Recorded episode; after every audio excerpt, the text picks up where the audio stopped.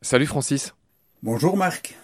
Toi, ce que tu veux, c'est permettre à ceux qui le souhaitent euh, de laisser humuser leur corps, de faire une humusation, c'est-à-dire de transformer un corps en compost et de faire pousser des arbres avec. Pour l'instant, la loi, la législation de tous les pays ne le permet pas. Enfin, la, législation française, belge et de quasiment tous les pays ne permet pas de faire ça. Ceux qui le font, c'est en douce. En tout cas, c'est clairement pas autorisé. Toi, tu te bats pour faire accepter cette idée qui tombe sous le sens. Comment s'appelle ton association? En fait, c'est une fondation d'utilité publique donc il y en a très peu. Il y a beaucoup de fondations, mais très peu qui sont reconnues d'utilité publique. Nous, on a cet agrément depuis début 2015. La fondation a été créée fin décembre 2014. Donc on a eu cet agrément d'utilité publique euh, trois mois seulement après. Donc euh, c'est dire que la fonction, c'est vraiment d'utilité publique. On le fait pas pour faire de l'argent, on le fait pour l'avenir des générations actuelles et futures. Ouais. Tu m'as pas dit le nom, Francis, de l'assaut La fondation s'appelle Métamorphose, pour mourir, puis donner la vie. Donc le but, c'est de diffuser le concept pour en obtenir la légalisation, pour que ça puisse être disponible pour les gens qui le souhaitent. Donc on ne demande pas de supprimer une des pratiques actuelles pour pouvoir mettre dans la loi euh, l'humusation. Donc ça sera un choix en plus ce qui nous étonne le plus, c'est que on ne soit pas aidé dans cette euh, initiative, puisque de toute façon, ceux qui vont continuer à vouloir être enterrés ou incinérés vont pouvoir le faire. Euh, ils ne seront pas pénalisés pour autant.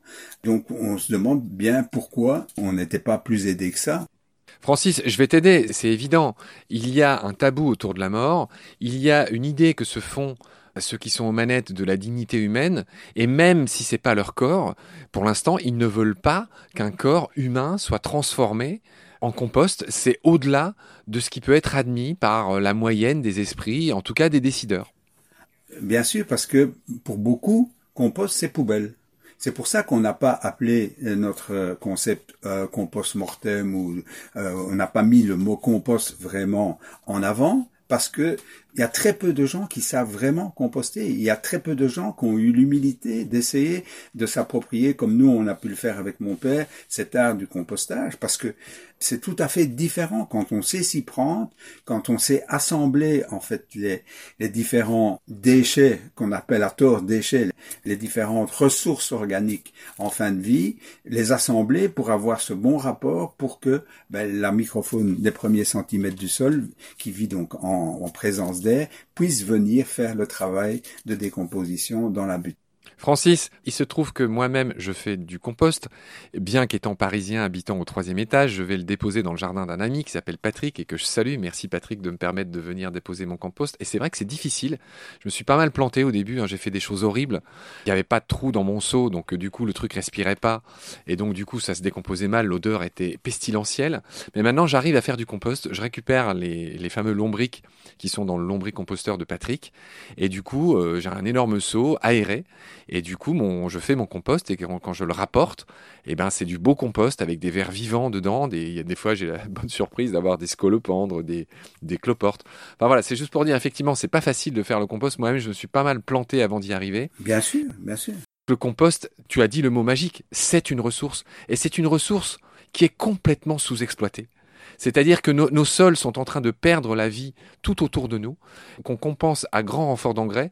Je voudrais que tu me livres ton analyse, ton explication, qu'on avait déjà eu par le biais de quelqu'un que tu dois connaître, qui s'appelle Ananda Guillet, qui est le, patron de Cocopelli, tu sais, les semences libres et reproductibles. Et Ananda, dans nos podcasts, dans, dans Combat, dans Baleine sous Gravillon, avait très bien expliqué que on a préféré, après la Seconde Guerre mondiale, euh, recycler, c'est toi qui vas nous expliquer ça, recycler toute cette chimie de guerre euh, pour non plus tuer des hommes, mais tuer finalement les sols. J'aimerais que tu reviennes sur cette histoire que beaucoup d'entre nous ignorent. Bien, en fait, euh, dans les guerres, soi-disant, on fait des découvertes et on améliore certaines choses, et donc euh, euh, on avait besoin de munitions, donc on a utilisé l'azote pour faire des nitrates euh, pour pouvoir zigouiller ce qu'on voulait zigouiller, les humains principalement se, se défendre ou attaquer. Et puis euh, on avait des gaz moutardes. Là aussi, c'était pour tuer ce qui, qui, pouvait gêner. Donc ça, c'est la Première Guerre mondiale, hein, juste pour dire. Voilà. Et il y avait aussi des chars très lourds, très très puissants. Et tout ça, ça a été recyclé. Donc, les fabriques de chars, ça a fait des engins agricoles de plus en plus puissants et de plus en plus lourds. Les nitrates, ben, on les a, on a recyclé ces usines pour faire euh, ben, des engrais chimiques, mais qui, qu'il faut, il faut quand même deux tonnes de pétrole pour faire une tonne d'engrais enfin d'engrais, mais qui c'est des engrais chimiques, donc c'est c'est pas du tout ce qu'il faut pour le sol. Et pareil pour les, les gaz moutardes qui sont devenus les pesticides, les insecticides, enfin tout ce qui tue l'infiniment petit et donc qui qui va tout à fait à l'inverse de ce que nous on veut faire, c'est-à-dire remettre de la vie dans le sol. Le fait de tasser le sol avec des engins de plus en plus lourds, le fait de mettre des engrais, des pesticides chimiques, ben finalement on en arrive à détruire la vie du sol. Notre but via l'humusation, donc euh, une forme euh, haut de gamme du compostage, c'est de remettre de la vie dans le sol et remettre du carbone dans le sol. C'est pour ça qu'on utilise aussi bien pour les toilettes sèches que pour la, mise en humusation des dépôts humaines et animales on utilise beaucoup de carbone. Et le carbone, en refaisant de l'humus, on le stocke dans le sol. Et quand il est stocké dans le sol, si le sol est couvert, il ne se détériore pas. Alors que si on utilise des engrais, des pesticides chimiques, on détruit l'humus qui est dans le sol. Donc c'est tout l'inverse le carbone est stocké une première fois dans le sol et puis par après il permet de faire pousser tous les végétaux qu'on veut et donc via la photosynthèse fixer du CO2 qui a en excès dans l'air et en même temps faire des nouvelles molécules d'eau, des nouvelles molécules d'oxygène. Donc c'est tout bénéfice de remettre du carbone dans le sol, donc de refaire de l'humus grâce à du bois. Il n'y a que le bois qui permet d'accélérer ce phénomène d'humus. Et donc c'est pour ça que ça marche aussi bien pour euh, l'humusation des, des dépouilles mortelles que pour les déjections. C'est exactement le même modus operandi finalement. C'est ça qui permet non seulement de refaire de l'humus, mais en plus de dépolluer, euh, enfin de faire en sorte que les molécules toxiques qui sont inévitablement dans ces dépouilles et dans ces déjections soient rendues une bonne fois pour toutes inoffensives, ce qui n'est pas le cas quand on tient la chasse, ce qui n'est pas le cas quand on enterre à deux mètres de profondeur ou quand on brûle les matières organiques. J'aimerais aborder un autre point avec toi. On a déjà parlé du fait que enterrer des corps à plus de 2 mètres, c'est une aberration puisque la vie, elle est dans les premiers centimètres du sol et après n'importe quel on va arrêter de dire déchets, on va dire ressources. En tout cas, un corps est impossible à dégrader dès lors qu'il est enterré en plus dans les conditions dans lesquelles on l'a fait. Ça, on l'a expliqué dans un épisode précédent. Moi, ce que j'aimerais que tu m'expliques maintenant, Francis, c'est que cette histoire de cendres, c'est pareil, ce n'est pas utile pour cultiver. Ou alors c'est utile dans un très court temps. Euh, essaye de nous expliquer euh, dans quelle mesure les cendres ne sont pas bonnes pour les cultures. Euh, d'une part parce que ça fait pas de l'humus, ça agit pour le mieux. Éventuellement, ça donne un petit coup de fouet et ça peut avoir un effet engrais, mais engrais chimique. Donc ça détruit en fait euh, l'humus. C'est pour ça que dans les aires de dispersion dans les crématoriums, ils sont obligés régulièrement de changer d'emplacement pour disperser les cendres parce que sinon il n'y a plus rien qui pousse.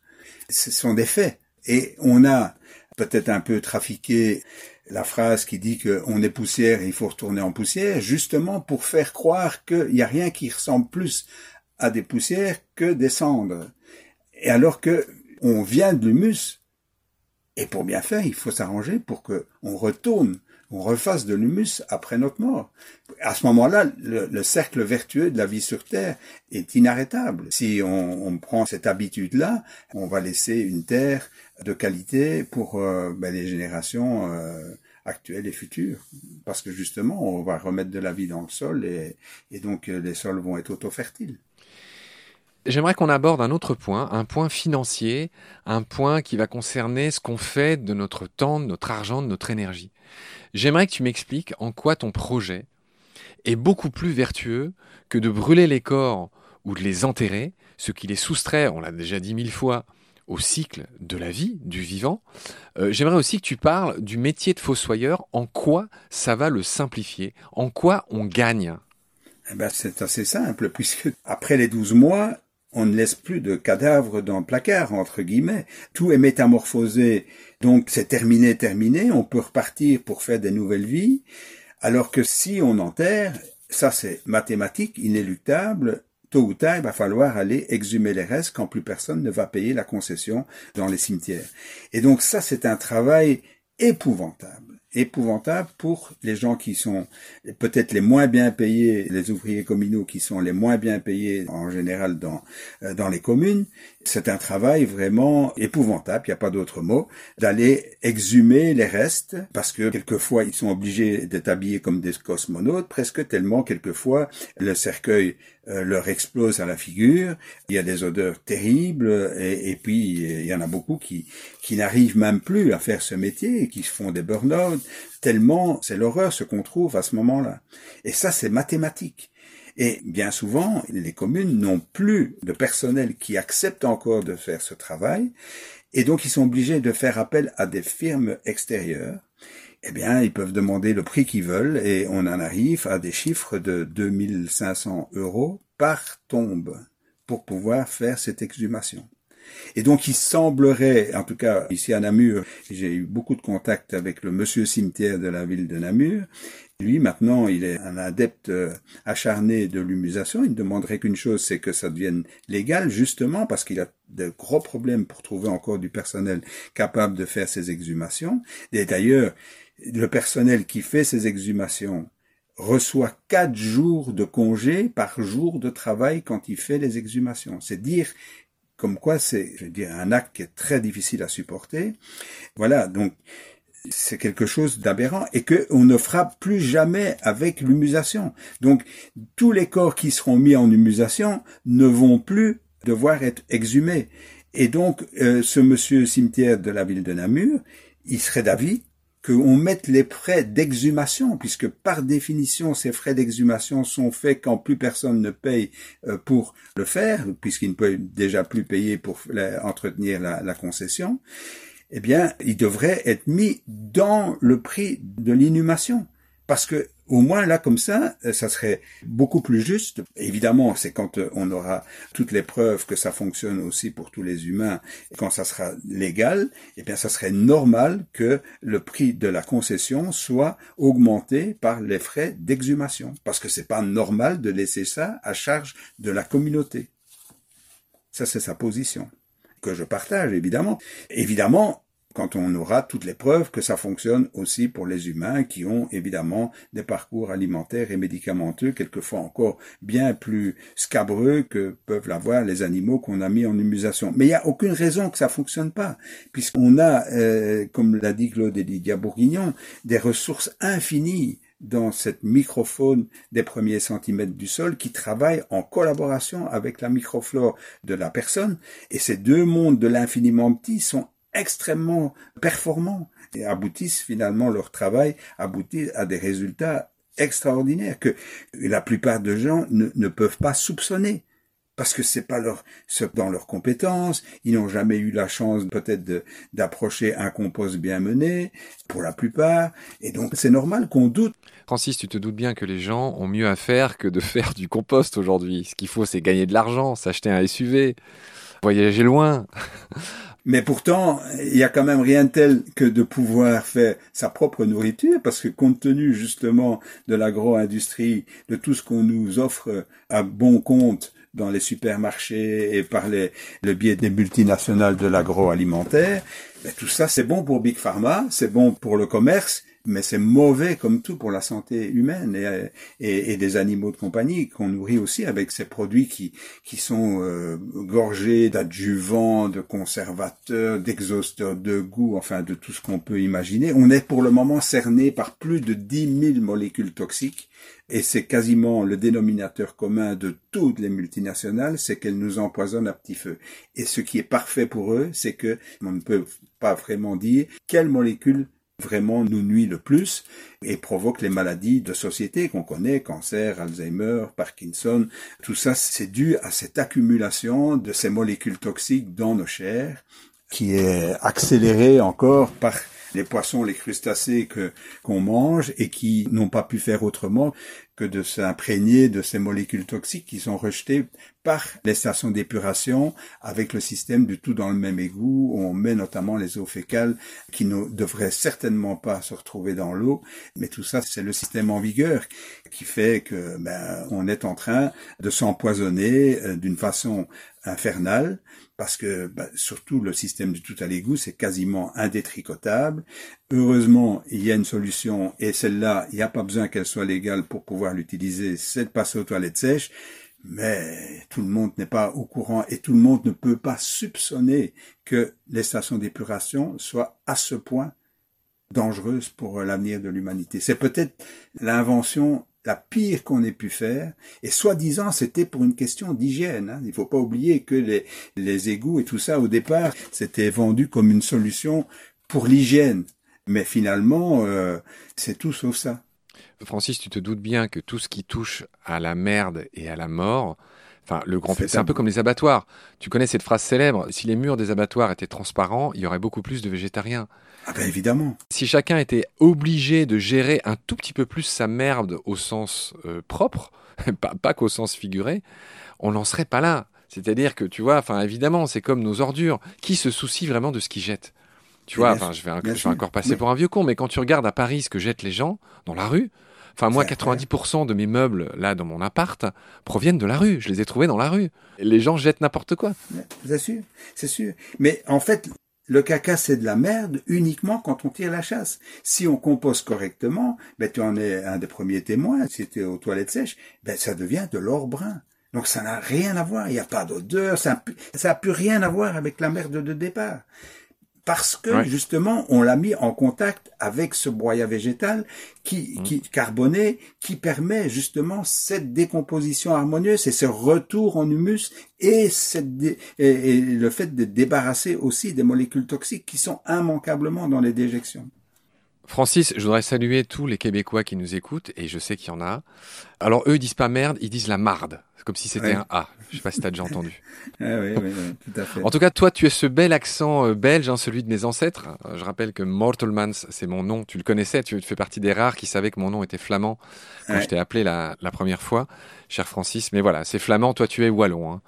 Je suis wallon d'origine. En tout cas, je, je me débrouille en, néerlandais, en flamand, mais pour le moment, je le pratique peu, donc ce n'est plus aussi bien que quand je faisais des stations d'épuration où je me faisais un point d'honneur à aller prendre le marché en Flandre, et donc je devais baragouiner euh, le, le, flamand pour pouvoir euh, avoir le, le marché, et donc c'est pour ça que je remercie la vie de m'avoir d'abord fait passer par la case station d'épuration parce que ça m'a permis euh, de me donner confiance dans mes capacités pour convaincre et heureusement j'ai eu euh, le bon sens d'arrêter ce travail-là qui aboutit finalement à déplacer un problème en le rendant carrément insoluble, ce qui était pour moi intolérable. Je pouvais pas passer ma vie à faire ça. Et puis finalement, j'en suis arrivé à l'humusation. Francis, excellente transition. Je te demandais des nouvelles de tes amis flamands, euh, flamands wallons. Juste, on va quand même rappeler, en Belgique, vous êtes combien d'habitants maintenant? Est-ce que politiquement ça va mieux? Il y a eu une espèce de vacances de gouvernement là pendant des années. Là, comment on en, on en est où en, deux phrases en Belgique là? C'est moins la guéguerre entre les flamands et les wallons? Ben, Entre les flamands et les wallons, les gens, il n'y a pas de problème. C'est au point de vue politique, euh, éventuellement qu'il y a des tensions, mais en tout cas, moi, je me suis toujours très très bien entendu avec les Flamands. En Belgique, vous êtes combien d'habitants? C'est quoi le pourcentage flamand-wallon et comment s'appellent ceux qui vous gouvernent? Petite carte postale. Donc en Belgique, on est plus ou moins un petit peu moins de 12 millions de personnes maintenant. Et donc c'est Herman de Croo, euh, c'est Alexander de Croo qui est actuellement le premier ministre d'un gouvernement qu'ils appellent Vivaldi, donc il y a je ne sais combien de, de partis politiques différents qui sont agglutinés là-dedans. Il est de quel parti le De Croo en question, Francis? C'est Open VLD, donc c'est un peu les libéraux. D'accord. Est-ce que tu penses que ton idée d'humusation, tu pourras avoir gain de cause avec ces gens? Mais non, parce que en fait, c'est pas l'État fédéral qui décide au niveau des funérailles et sépultures. Donc ça, c'est une compétence régionale. Donc il y a une législation en, en, Flandre, il y a une législation à Bruxelles, il y a une législation en Wallonie et une quatrième dans la partie germanophone du pays. Donc il y a des points communs évidemment, mais en tout cas, par exemple, le linceul est légal en Flandre depuis plus de dix ans. Qu'est-ce que tu appelles le linceul? Eh ben c'est ce qui entoure le corps, notamment chez les musulmans. Ils ne veulent absolument pas de cercueil, et donc ils enterrent le corps avec un simple linceul, et ils n'enterrent pas euh, aussi profond. Ils enterrent aux alentours de 1 mètre, 1 mètre 50 maximum. Donc quelque part, les musulmans sont mieux lotis dans leur pratique, si on considère tout ce qu'on a dit avant c'est les moins pires. Enfin, c'est ceux qui sont les plus proches. Donc, ils veulent pas de cercueil et ils enterrent avec un simple linceul. Donc, donc ça, c'est déjà des gros points, mais ça n'a pas empêché la désertification des pays arabes. Donc, parce qu'on ne refait pas d'humus. Même si c'est à un mètre de, profondeur, on refait pas d'humus. On a beau danser sur sa tête, dit toutes les, les prières du monde, jamais ça refera le moindre gramme d'humus. Ouais. Tu faisais un comparatif entre les différents euh, États de cette fédération qu'est la Belgique, c'est intéressant. Non, depuis dix ans, le linceul est légal en Flandre et d'application. À Bruxelles, en 2013, c'est devenu légal mais les arrêtés d'application n'ont euh, été écrits que en 2018 et malgré tout ils obligent toujours dans les cimetières à Bruxelles d'enterrer le, corps uniquement emballé d'un linceul à 3 mètres de profondeur. Parce que à Bruxelles, c'est encore pire, euh, on, enterre encore plus profond parce qu'il manque de place dans les cimetières. Et les pompes funèbres musulmanes qui sont chargées d'inhumer de cette façon-là, ben c'est presque mission impossible parce que un corps pour le descente à 3 mètres de profondeur sans qui tombe dans le fond euh, parce qu'il n'y a pas le cadre d'un d'un cercueil, ben c'est très difficile. Donc finalement, dans la pratique, c'est pas encore vraiment utilisé. En Wallonie, c'est encore plus récent qu'ils ont autorisé le linceul, évidemment avec beaucoup de réticence. Et euh, dans la partie germanophone, je crois qu'ils ne parlent pas encore de ça. Donc euh, voilà. Bon, très bien, Francis. En France, en gros, il se passe quoi en France? En France, je ne pense pas que le linceul soit autorisé. Par contre, dans la loi française, et ça c'est quand même assez incroyable, c'est que il est clairement indiqué que il faut enterrer et incinérer les corps comme c'est prévu maintenant, par respect pour le défunt. Alors moi je pose la question, qu'est-ce qu'on fait avec nos immondices? Eh bien, on les enterre bien profond, dans des décharges, ou bien on les brûle. Et ça, on appelle du respect pour le défunt. Pourquoi? Parce qu'il y a un capitonnage dans le cercueil, parce qu'il y a un coussin à 400 euros en plus. Il faut arrêter quand même euh, de raconter n'importe quoi. Dans les faits, on traite nos chers défunts comme des immondices. C'est quand même incroyable. Francis, qu'est-ce qui se passe en Suisse et au Québec et en Afrique? Ça, je sais pas en Afrique exactement comment ça se passe. En Suisse, je sais qu'ils sont maintenant passés à 95% de taux d'incinération par rapport euh, à la population. Mais je sais aussi qu'il y a des sondages qui sont faits parce que on a une association en Suisse qui milite pour l'humusation. Elle est gérée par une pompe funèbre qui a bien compris vraiment qu'il faudrait un plus juste retour à la terre que celui qui est prévu. Et donc ces gens, les pompes funèbres en Suisse, ont fait un sondage parmi les gens qui les côtoient et ils sont en tout cas pour ce qui concerne pas nécessairement les, vieux, mais les, les, jeunes qui ont répondu au sondage, ils sont quasiment la moitié de la population qui serait pour l'humusation, à condition évidemment que la loi le permette. Et en France, pour en revenir à ce sondage, il a été fait, j'ai retrouvé les informations, donc ça a été fait en octobre 2022.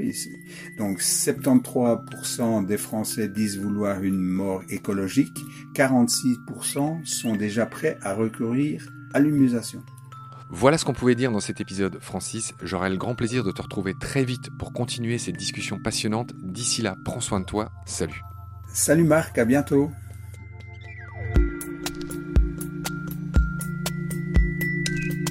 Pendant notre combat, nous deux, tu avais l'œil du tigre. Tu en voulais ce soir-là. Il faut que tu retrouves ça maintenant. Et la seule façon, c'est de recommencer au commencement. Tu vois ce que je veux dire?